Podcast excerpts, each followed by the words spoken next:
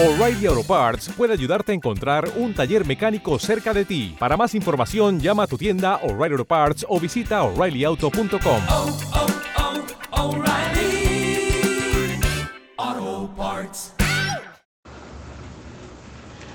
Gobernando con Dios.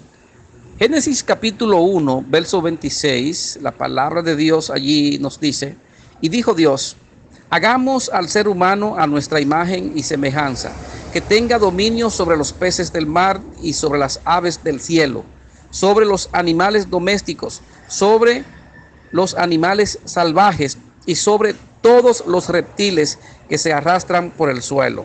Génesis 1.26.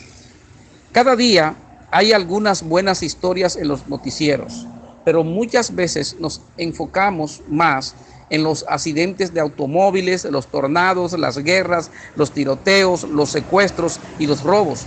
Esta es la cara de un mundo sin control, un mundo que tiene problemas. Estamos siendo zarandeados de esto. La vida es un reto, crecer y aprender, trabajar y descansar, hacer amigos, encontrar cónyuge, criar hijos, pero también tenemos que lidiar con heridas, con enfermedades, con pleitos, con violencia. Formamos gobiernos que regularmente no funcionan bien. En cada aspecto de la vida necesitamos orden, pero el orden no sucede por sí mismo. Dios creó el mundo en una forma ordenada. Antes había caos y Dios gobernó sobre el magnífico universo que Él creó.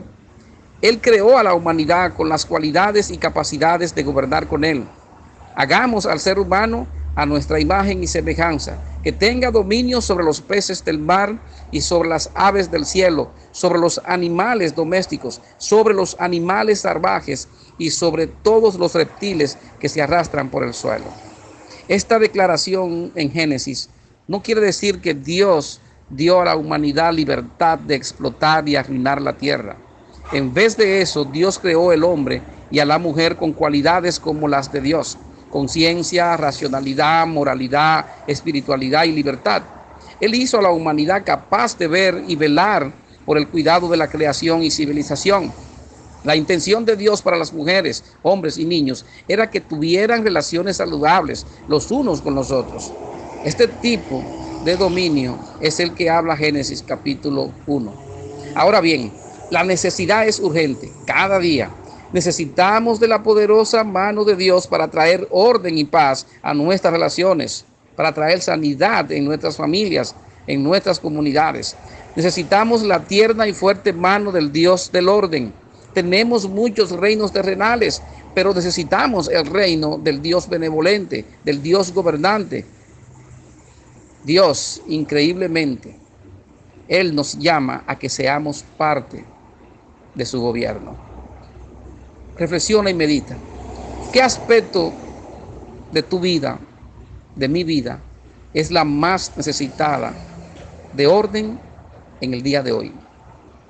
¿Cómo podríamos ser usados por Dios en este momento de nuestra vida para ayudar a traer orden en este mundo, en nuestras comunidades, en nuestras iglesias, en nuestros barrios, en nuestros pueblos? cómo podemos ayudar en la vida de otros.